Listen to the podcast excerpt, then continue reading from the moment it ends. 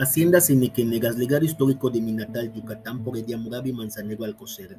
A través de este nuevo podcast de dos partes conoceremos un poco más sobre la historia de las haciendas enequenegas en Yucatán. Las haciendas enequenegas en Yucatán, primera parte. Las haciendas en Yucatán fueron organizaciones agrarias que surgieron a finales del siglo XVII y en el curso del siglo XVIII. A diferencia de lo que ocurrió en el resto de México, en casi toda la América hispana, en que estas fincas se establecieron casi inmediatamente después de la conquista y durante el siglo XVIII. En Yucatán, por razones geográficas, ecológicas y económicas, particularmente la calidad del suelo y la falta de agua para regar, tuvieron una aparición tardía. Una de las regiones de Yucatán en donde se establecieron primero haciendas maiceras y después enequeneras fue la colindante y cercana con Mérida, a lo largo de los caminos principales, como en el camino real entre Campeche y Mérida.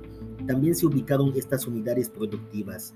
Fue el caso de los latifundios de Yaxcopoil, Ixtepem, Guayalchete, Mozomin, Sincap y San Antonio Sotzil, ya en el siglo XIX, durante y después de la llamada Guerra de Castas, se establecieron las haciendas enequinegas en una escala más amplia en todo Yucatán, particularmente en la región centro-norte, cuyas tierras tienen vocación para el cultivo del enequem.